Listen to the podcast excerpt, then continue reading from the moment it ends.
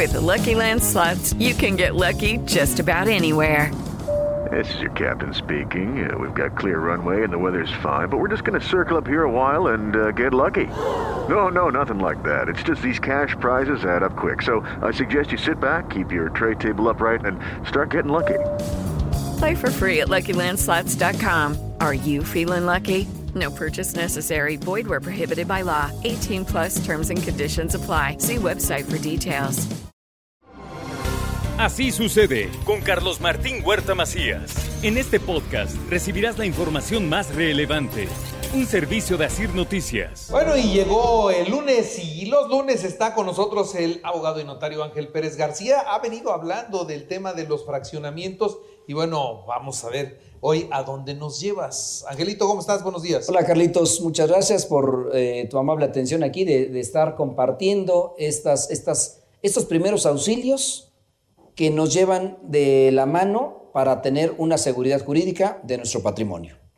A ver, hoy, Bueno. ¿qué, hoy ¿qué, qué- qué tema tenemos entonces? Hoy, hoy vamos, hemos estado hablando de, de predial, de vialidades, de, de- hemos estado hablando de varias cuestiones que son importantes para constituir una lotificación, una fusión, un régimen de en condominio y precisamente vamos a llevar de la mano hoy como, como previo a los requisitos de la constitución de un régimen de propiedad en condominio.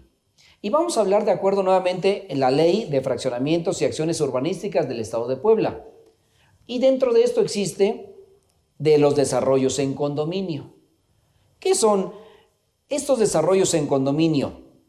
Se entiende como el conjunto de departamentos, viviendas, locales, naves de un inmueble construido en forma vertical, horizontal o mixta, susceptible de aprovecharse de manera independiente por tener una salida propia con elementos comunes a la vía pública que pertenecen a distintos propietarios, los cuales tendrán un derecho singular y exclusivo de propiedad sobre una área privativa.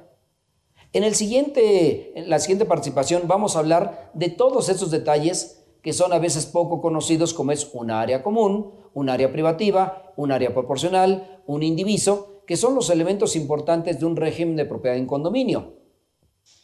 Pero estos elementos son copropiedad de los condóminos. El, el ayuntamiento de- del municipio de Puebla y seguramente en nuestro país también, previo a los requisitos que establecen las leyes correspondientes, otorgarán la aprobación para constituir estos regímenes de propiedad en condominio. En Puebla, no sé si recuerdas, Carlitos, pero ¿cuántos años tiene que tenemos edificios de cierto nivel? Tenemos pocos años. Somos realmente eh, nacientes en este, en ese sentido y nuestra ley no tiene demasiados años porque hace muchos años Puebla era más horizontal y aquellos construían dos o tres departamentos máximo, pero no estaban en régimen de propiedad en condominio hasta que vienen los desarrollos impresionantes y hoy vemos a una ciudad llena de edificios, pero llena de edificios en las cuales se están construyendo también al mismo tiempo las vialidades, las áreas de equipamiento urbano, hospitales, escuelas, etcétera. Todo eso es necesario para poder tener un desarrollo armónico dentro de nuestro desarrollo como ciudad. En el Código Civil establece el régimen de propiedad en condominio y por supuesto en esta ley, que es la Ley de Fraccionamientos y Acciones Urbanísticas del Estado de Puebla. Y sobre esto establecen bases importantes para el régimen de propiedad en condominio. Y así encontramos que tenemos régimen de propiedad en condominio habitacional, que es para uso exclusivo de la vivienda.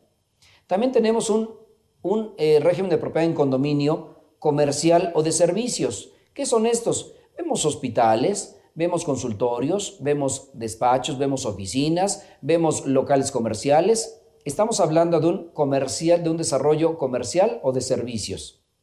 Un industrial, también existen régimen de propiedad en condominio en zonas industriales, porque la vialidad, seguramente cuando son desarrollos industriales particulares, tienen una vialidad, tienen una caseta, tienen un área de equipamiento urbano para primeros auxilios, bomberos, etcétera. Es decir, esos regímenes de, de propiedad en condominio industriales normalmente son manufactureros o de la industria. Hay un mixto también. El mixto es área destinada, es, es un área destinada a dos o más situaciones como la habitacional, la comercial, la de servicios o la industrial.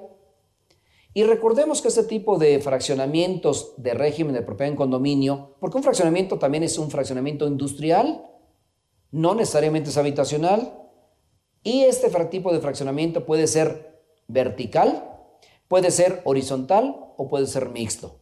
¿Cuál es el, horizontal? Y puede ser hasta mixto en ese sentido y lo vamos a ver. El horizontal es cuando un solo lote pertenece a una sola unidad de vivienda.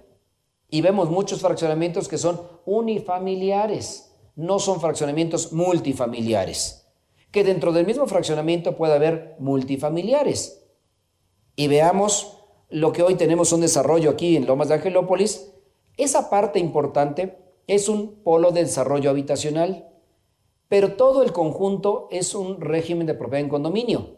Pero dentro de este mismo régimen existe un subrégimen y por ahí vemos a muchos parques con diferentes nombres, Hidalgo, Yucatán, etcétera, y esos son subrégimen dentro del mismo régimen. Recuerden la semana pasada que vimos una división y una subdivisión. Aquí vemos un régimen de propiedad en condominio y vemos un subrégimen de propiedad en condominio de un parque habitacional. Y todavía, dentro de este mismo parque habitacional, dejan un lote con determinadas dimensiones y construyen una torre, un edificio habitacional, por supuesto, y dentro de esta misma torre existen varios condóminos. Entonces es el régimen, el subrégimen y un subrégimen del régimen. Entonces, ¿qué, ¿qué, pasa? El régimen completo es todo un conjunto de fraccionamientos, pero cada fraccionamiento tiene un régimen de propiedad en un condominio, que es un subrégimen de todo el general. Y luego dentro de ese fraccionamiento tienen un lote grande que construyen ahí una serie de departamentos. Y no hablemos de muchos fraccionamientos que conocemos que efectivamente tienen un edificio de departamentos ahí. La vista. Y efectivamente, hay casas habitacionales horizontales y dentro de eso mismo régimen hay un edificio de departamentos en un lote con dimensiones eh, diferentes, en diferentes proporciones, pero entonces es un régimen general, un subrégimen de un clúster que le llaman y un subrégimen del subrégimen del régimen que es un departamento, un edificio en condominio, que se encuentra sujeto al reglamento, hablaremos ya después del reglamento, cuando se hace toda la, la regulación, ese edificio en condominio. Entonces, abusados al comprar, ¿qué están comprando? Están comprando dentro del subrégimen un departamento que se encuentra sujeto al régimen y a un régimen general de ese fraccionamiento. Toda esa cuestión es importante conocerla porque el notario que haga la escritura tiene que efectivamente acompañar a la escritura que están firmando de adquisición del lote de terreno, que es el subrégimen del departamento, firmar el reglamento en el cual establecen las condiciones, cuotas, etcétera, etcétera, que tienen que cumplir. Y eso es importante porque no se sientan sorprendidos. Es mejor preguntar a hacerse ignorado de todas aquellas cuestiones que son importantes para poder reunir los requisitos y decir, sí quiero adquirir ese inmueble. Con estas condiciones lo voy a hacer.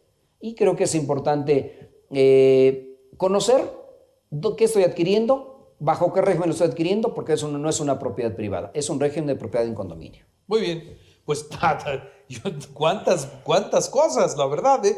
no me imaginé cómo se podía ordenar algo como, como este, Lomas de Angelópolis, algo como la vista, no, es, no está sencillo, hay que conocerle, hay que entenderle. No es sencillo, por eso hay una administración que exactamente se encarga de dar cumplimiento a todo esto. Y todavía fíjate que hay algo importantísimo, es mixto, es habitacional, son edificios, y has visto locales comerciales abajo. Y has visto oficinas junto. Sí. Entonces hay habitacional, hay comercial, hay mixto. Y todos esos se encuentran sujetos a un régimen de propiedad en condominio. Y pagan un impuesto perdial aún por las áreas comunes que están disfrutando parques. Todos los parques eh, de Parque Yucatán, Parque Hidalgo, tienen sus propios parques dentro de todo el parque central. Y vemos la publicidad y vemos que hay un parque enorme dentro de todo lo demás de Angelópolis. Pero dentro de mi clúster hay otro parquecito. Entonces tengo derecho a un indiviso de mi parque, de mi fraccionamiento, de mi clúster, pero también al total que tengo derecho a unos metros de terreno. Eso es mi indiviso que me corresponde. Que, tengo derecho y que pago, pero que tampoco puedo ponerle ahí algo que se me ocurra. Eso es para la convivencia de todos. Es un área común para beneficio de todos los condóminos, generales y particulares. Que, que yo entiendo también funciona así en las unidades habitacionales, aunque no se respete. Y entonces la cochera la convierto en una tiendita, el, el área verde la convierto. Ese desorden ya también luego lo Ese desorden creo que lo, lo, lo, hemos comentado un poquito, que el uso de suelo correspondiente es habitacional, no es comercial. Por necesidades a veces y por algunas cuestiones de intransigencia, pues lo hacen y funcionan. las tienditas, famosas tienditas, pues pongo aquí, abro mi ventana y aquí tengo una tiendita que le vendo a, a todos los demás. Y por comodidad, en lugar de ir a comprar donde debe de ser, pues compro ahí con el señor porque aquí vende los refrescos más baratos que el de el súper. Bueno, muy bien. Ah, son detalles, detalles, Carlitos, detalles. Angelito, muchas gracias. Con mucho gusto, dando los primeros auxilios patrimoniales. Muy bien, muchas gracias. Así sucede con Carlos Martín Huerta Macías.